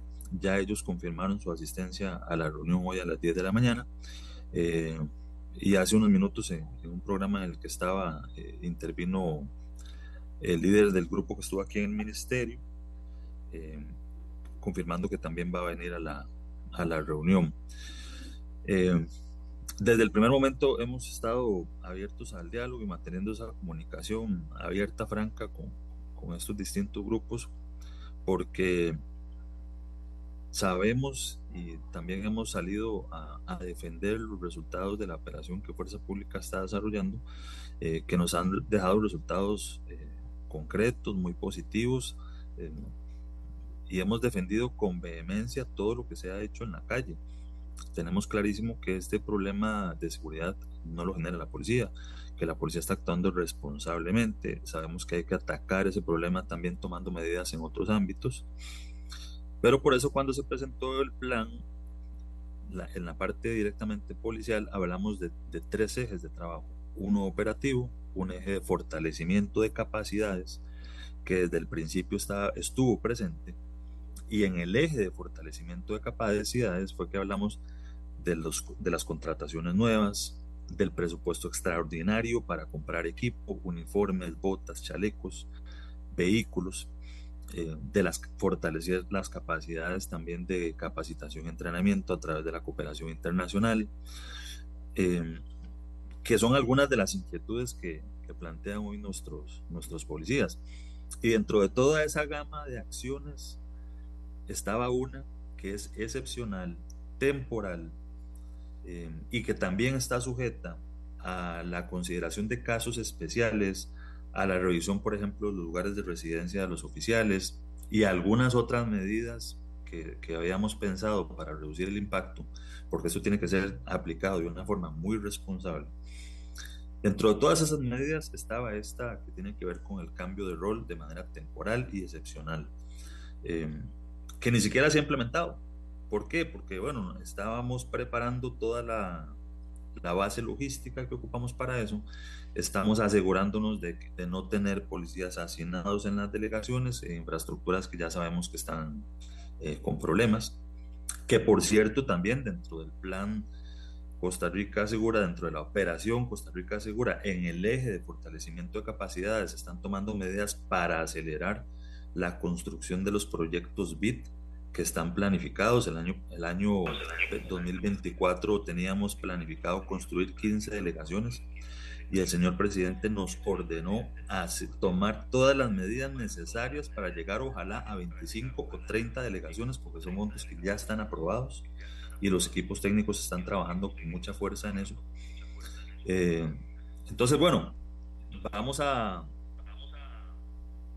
conversar con las personas que se presenten hoy a la reunión, eh, siempre buscando la búsqueda de soluciones, pensando en el bienestar de nuestros policías, pero también pensando, y es donde tenemos que tener un equilibrio, en la responsabilidad que tenemos como fuerza de policía eh, de poner siempre por delante los intereses del país eh, y de protección al ciudadano, sin menoscabar los derechos de nuestros funcionarios y las condiciones de trabajo. Por eso es que nunca, en ningún momento hemos pensado en, que esta medida sea permanente. Es una medida temporal y está asociada al incremento de plazas que hablamos, porque en mayo, junio estamos pensando en poder nombrar 400 nuevos policías eh, y ya nos, en el extraordinario que se presentó a la Asamblea van 300 plazas nuevas de, policía. Eh, que eso nos va a permitir compensar un poco el impacto que estamos teniendo en calle. Eh, y por eso acudimos una vez más a esa mística, a ese espíritu de vocación de servicio de nuestros oficiales para atender esa medida temporal. pero en esa medida temporal sí estamos claros de que hay que tomar precauciones, de que hay que tomar previsiones, de que hay que revisar casos especiales de gente que, bueno, que ese sacrificio realmente en este momento no lo puede hacer por una situación particular y tenemos que ver cómo ayudamos o compensamos eso. Y ahí empiezan a aparecer entonces las medidas que podrían tener que ver, por ejemplo, con ubicaciones a, lugares más cercanos a su residencia, eh, que es algo que nos permite tener también, como en principio tendríamos más eh, fuerza más grande en calle, podríamos incluso eh, valorar con mayor amplitud algunos casos que se han presentado. En términos generales, doña Amelia, eso es eh, un resumen de, de todo y quedo abierto a sus preguntas. Con mucho gusto. Gracias. Nada más contésteme una cosita. ¿Los tomo por sorpresa este movimiento? Vean, sí, le voy a explicar por qué. Porque mantuvimos una comunicación franca y abierta con los sindicatos más importantes que tienen representación acá. No he dicho en ningún momento que ellos hayan estado de acuerdo, incluso recibimos notas exponiéndonos su posición. Pero mantuvimos esa comunicación y de hecho con el líder del movimiento que llegó hasta acá ayer también mantuvimos esa comunicación. Eh, hay un momento en que se rompe esa comunicación, incluso cuando se da el anuncio en la Plaza de la Democracia, yo tuve oportunidad de saludarlos ahí. Eh, y no me plantearon en ese momento ninguna inquietud. Me dijeron, bueno, coronel, vamos a conversar, vamos a hablar, vamos a ver cómo lo toma la gente. Entonces sí, siempre apostamos a mantener esa, esa comunicación, eh, eh, siempre pues en la búsqueda de soluciones y siempre pensando en el bienestar de, de nuestra gente. Yo siempre lo he dicho, yo estoy muy orgulloso de nuestra gente, de todas las situaciones de emergencia graves que ha atravesado este país y siempre la, la policía ha sacado la cara. No tengo la menor duda de que de que lo hacen con mística, con vocación.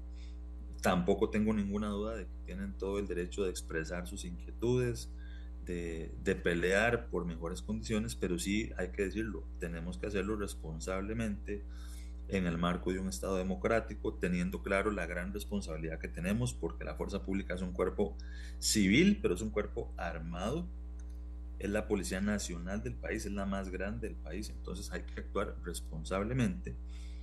Eh, y ayer sí, se actuó con irresponsabilidad, no le estoy achacando la responsabilidad a, a, nadie en particular, pero empezaron a salir muchos mensajes con información falsa, hablando de amotinamientos, hablando de, de bloqueos y, y otras cosas que no estaban ocurriendo aunque no estamos desconociendo, claro, el descontento que hay en un grupo importante que queremos atender, que queremos conversar, que queremos escuchar, eh, y lo vamos a hacer.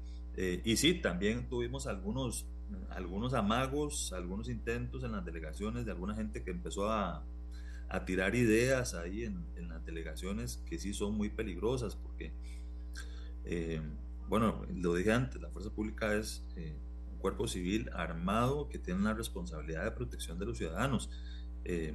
la responsabilidad de proteger a los ciudadanos debe estar por delante de todo máxime cuando no se ha, por ningún momento, en ningún momento se ha negado la posibilidad de mantener esa comunicación y de llegar a acuerdos. Entonces yo espero que hoy los que están a cargo de ese movimiento, los líderes de, que ayer estuvieron de alguna manera orquestando o motivando esto, que estén dispuestos a, sentarse con nosotros a dialogar, llegar a acuerdos y resolver esto rápido porque lo más importante es que tenemos un problema de seguridad serio que resolver. Ayer tuvimos dos homicidios más en la noche, uno en Alajuelita y otro en Pocosí, zonas que para nosotros son prioritarias y donde tenemos que tener una operación grande, fuerte.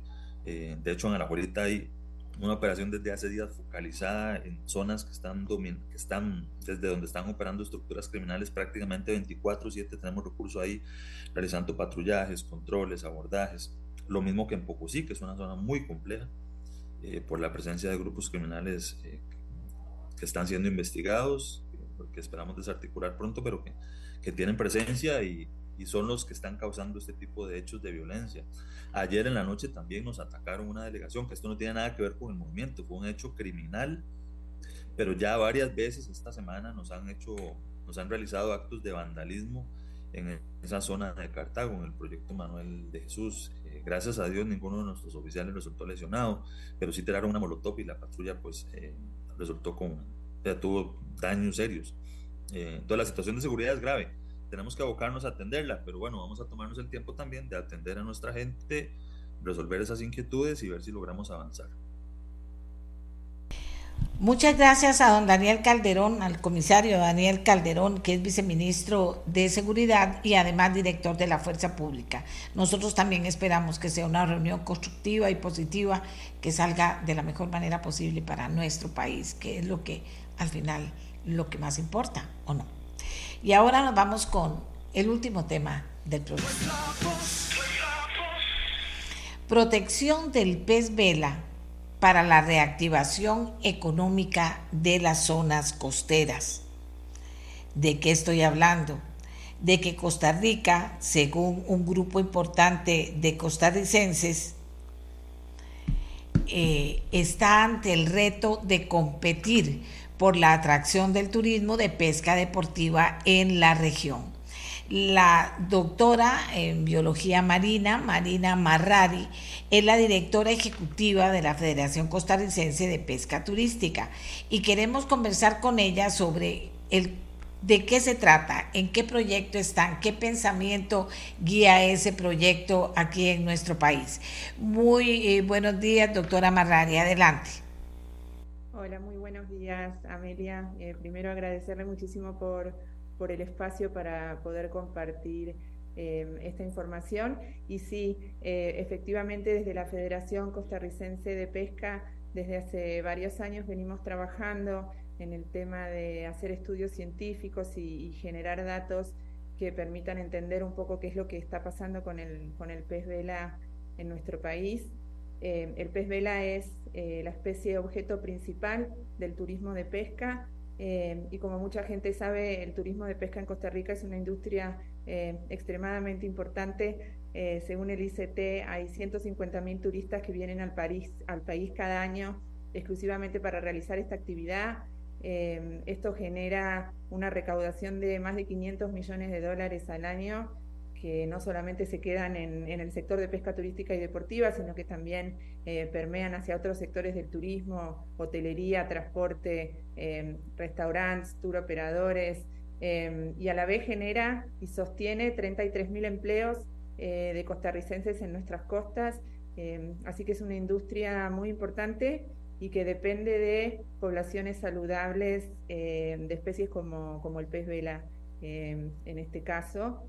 Nosotros desde hace varios años que venimos trabajando en la federación en generar datos, eh, por falta de datos oficiales y por algunas evidencias que indicaban algunas disminuciones en las abundancias de esta especie que estaban percibiendo algunos miembros del sector y decidimos intentar eh, averiguar un poco más eh, en colaboración con miembros del sector y por eso es tan importante, siempre recalcamos el tema de la ciencia ciudadana con datos que fueron aportando distintos centros de pesca, eh, clubes de pesca y operaciones eh, charter que realizan esta actividad y que, han sido muy minuciosos en recolectar información a lo largo de los años.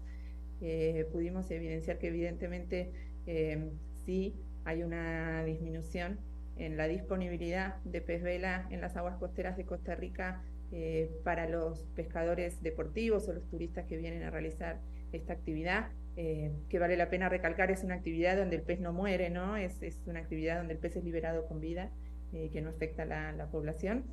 Y sin embargo, eh, vimos que por el contrario, los desembarques comerciales de esta especie, porque es una especie que a pesar de estar declarada de interés turístico en la ley de pesca, es una especie que aún se permite su pesca comercial y su comercialización en el país. y estos desembarques comerciales han estado aumentando a lo largo de los años eh, generando ahí unos intereses encontrados entre distintos sectores y bueno, es por eso que, nos pusimos a la tarea de, sensibilizar sobre la importancia del sector y, sobre la importancia de, tomar algunas medidas para asegurar eh, poblaciones saludables de esta especie, eh, que es indispensable para, sostener estos 33.000 empleos que genera el turismo de pesca en Costa Rica. Una cosa, ¿Cuál es, eh, cuán, cuán atractivo es el turismo de pesca deportiva en Costa Rica y por qué? Bueno, Costa Rica desde años ha sido considerado un destino premium para el turismo de pesca. De hecho, durante varias décadas fue considerada la capital mundial del pez vela por las enormes abundancias de esta especie que, estaban disponibles acá. El pez vela es una especie eh, migratoria que se distribuye no solamente en aguas costarricenses, sino eh, todo a lo largo de Centroamérica, eh, México y un poco al, norte de América del Sur. los demás países de la región efectivamente toman medidas para protegerla de la, de la mortalidad por pesca porque reconocen la importancia que tiene para el turismo. Eh, Costa Rica aún no, aún permite la comercialización de, pez vela para consumo. Eh, y bueno, como, como, estamos viendo estas disminuciones eh, en la disponibilidad, hay, digamos, riesgo de pérdida de competitividad con otros destinos, como por ejemplo Guatemala, que, que, tiene medidas muy estrictas de protección para esta especie y donde ahora se están viendo abundancias altísimas. Así que Costa Rica sigue siendo un destino premium y elegido por, por cientos de miles de turistas todos los años, porque además del atractivo que tiene eh, en cuanto a pesca turística, eh, hay, hay, por ejemplo, un informe del ICT que encuentra que el, turista que viene a pescar eh, se queda en el país en promedio de 12 días, viene acompañado de su familia y de esos tres o cuatro, de esos 12 días, tres o cuatro lo dedica a la pesca y el resto lo dedica a otras actividades de turismo, eh, con lo cual tiene un impacto muy grande, no solamente en, la actividad de turismo de pesca, sino también en el, en el turismo en general del país. Así que sí, es, es una actividad eh, muy atractiva y Costa Rica es uno de los mejores destinos del mundo para realizar esta actividad, sí. Bueno, vean ustedes, no, no es poca cosa. ¿Qué hay que mejorar en Costa Rica? eh, que hay que mejorar en las comunidades en que se vuelven, eh, digamos, muy importantes para el turismo de pesca deportiva. ¿Qué es lo que hay que mejorar en concreto por parte de la comunidad?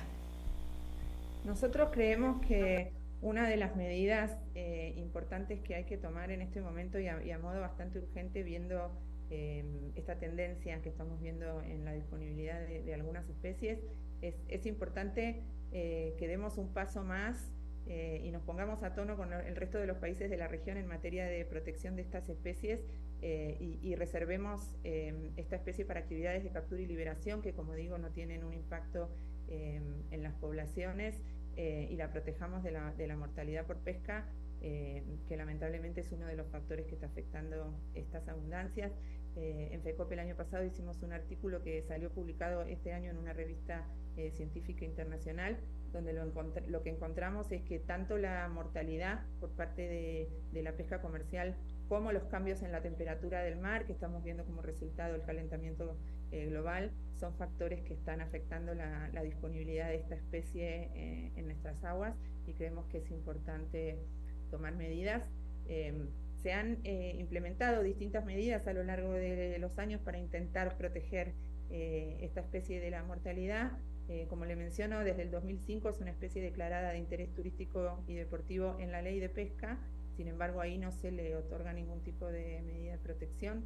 A lo largo de los años, mediante distintos acuerdos de Junta Directiva de Incopesca, se han implementado eh, algunas otras medidas, eh, como la obligación de liberar cualquier pez vela encontrado con vida en las líneas de, palangre de, de, la pesca comercial, o como un límite del 10% eh, máximo que puede desembarcar la flota comercial como pez vela.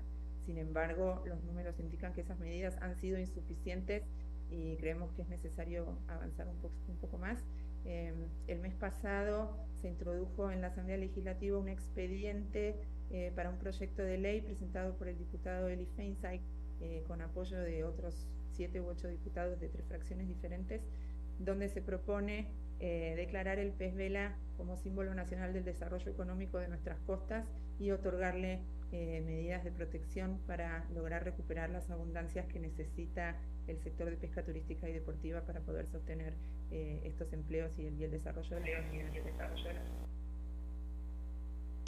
Bien, pues me parece que están muy bien organizados, doctora, me parece que están muy bien organizados. Ahora, ¿qué otras medidas? Usted habla de, este proyecto de Don Eli Feinsack, pero ¿qué otras medidas es necesario ir estructurando para salvar la vida de estas especies o para sostenerlas? Bueno, en este momento creemos que, el paso necesario es ese.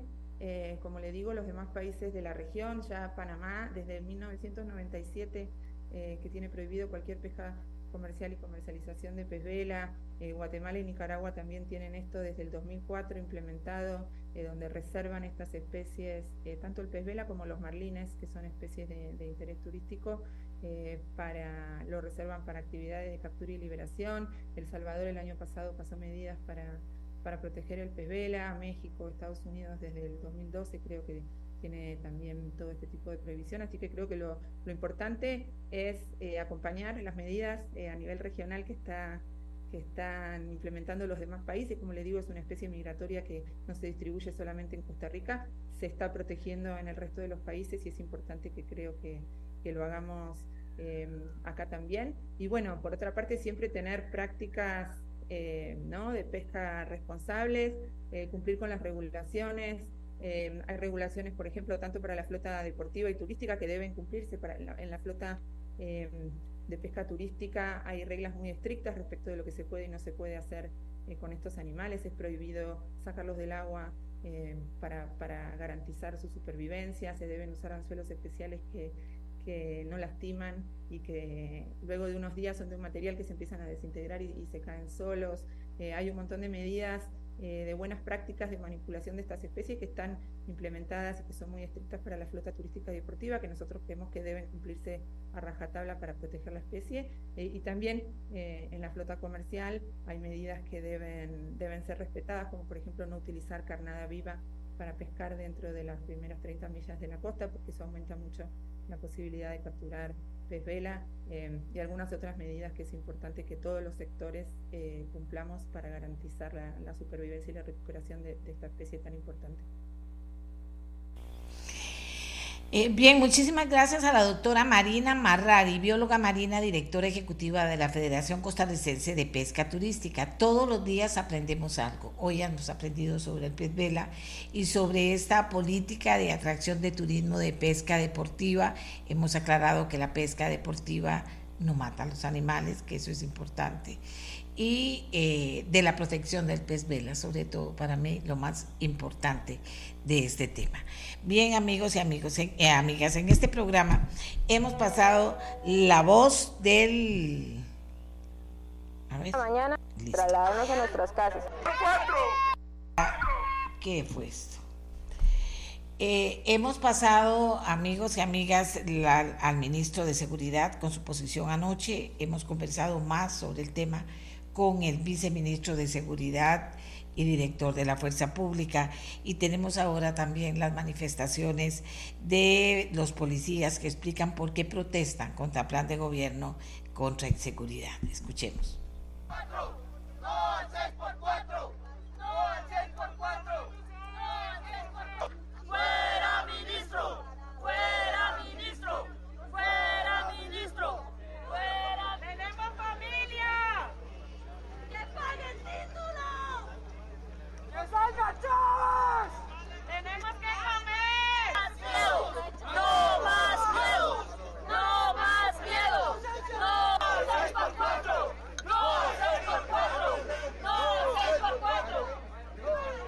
Pero el día de ayer el ministro dio la indicación que por la delincuencia que enfrenta el país nos traslada de un rol de servicio de 6 por 6, 6 días laborados por 6 días libres, a 6 días laborados por 4 libres, lo cual nos limita porque nosotros el último día laborado lo trabajamos de noche. Salimos a las 6 de la mañana para trasladarnos a nuestras casas.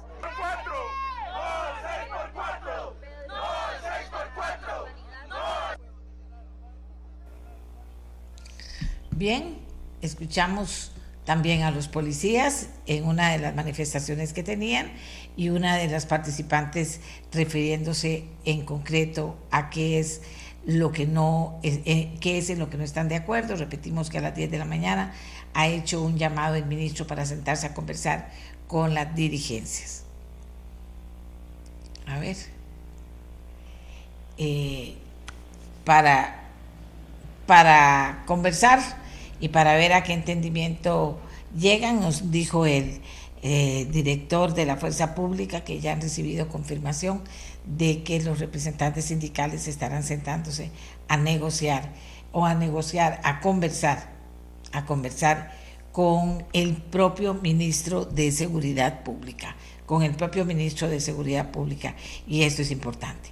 Vea, he recibido cualquier cantidad de mensajes de lugares donde eh, están defendiendo a los secudis y dicen que fue un gran avance y que los lugares que, que, se habla muy bien de esos secudis y cómo los están atendiendo. Recuerden que les dije que el SECUDI es un centro de cuido y desarrollo infantil que forma parte de la red de cuido, de cuido y desarrollo infantil y que el SECUDI de Alajuelita, Juan Pablo II, tuvo que cerrar por falta de presupuesto y por falta de apoyo, seamos honestos.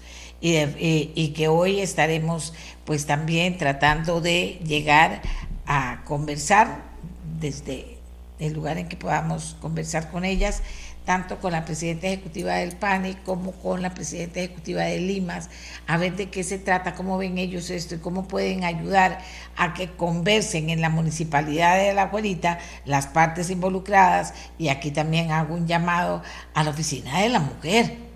Si hay alguien que representa a la mujer, es esa madre trabajadora con hijos que tiene que salir cada mañana a trabajar a dejar quien a donde le cuiden a sus hijos y que, y que si no trabaja ese día no se lo pagan. De la mujer trabajadora más humilde a la que hay que apoyar y como país con fondos nuestros hay que apoyar ese tipo de cosas.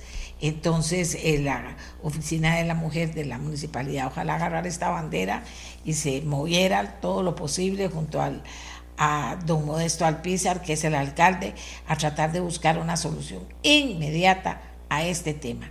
Si no cuidamos a nuestros niños, a nuestras madres trabajadoras, después no hablemos, porque es culpa nuestra no apoyar las instancias que están creadas para ayudarlas. Ahí están, hay que apoyarlas y que cada vez sean mejores. Esto es lo que puedo decirles. Vamos a darle seguimiento, no se preocupe, dice doña Amelia, pero ¿qué se puede hacer? Bueno, vamos a darle seguimiento. Ya por supuesto, eh, por supuesto que les decía que hemos hecho lo posible desde el programa por, por llamar la atención de qué se podía hacer, pero ahora falta lograr que se haga algo. Y en eso vamos a estar, en, lograr que haya respuestas. Se las vamos a comunicar a ustedes en su momento. Pusimos un plazo, ojalá que de hoy en ocho, en el próximo viernes de Buenas Noticias, pues sin duda alguna podamos, amigas y amigos, podamos eh, tener buenas noticias sobre el Secudi de Arajuelita Juan Pablo II. Ya vieron que decía el director de la Fuerza Pública que Arajuelita es una zona peligrosa, es una zona con muchos problemas, por tanto que hay que hacer fortalecer la otra parte, la parte de la abuelita trabajadora, de la abuelita que tiene sus niños, que tiene que le cuiden sus niños en un lugar y que no están en peligro. O sea, todo ese tipo de cosas hay que fortalecerlas. Por eso, insisto, un centro de cuidado y desarrollo infantil debe propiciarse y debe fortalecerse y debe financiarse y eso la municipalidad lleva la batuta, porque de una de un centro de cuidado y desarrollo infantil es sin duda alguna fortalecido, solo cosas buenas van a salir, sin duda alguna. Amigas y amigos, hoy es viernes de buenas noticias, hablamos de todo un poco, pero ya nos estamos preparando para el próximo lunes para que usted pueda compartir también con nosotros sus impresiones sobre lo que está pasando, sobre lo que le interesa. Y recuerden que tomamos muy en cuenta los intereses que ustedes o las dudas o los problemas que ustedes nos plantean cada día. 84747474.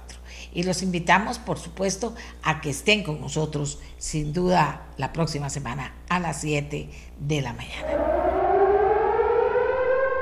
Este programa fue una producción de Radio Monumental.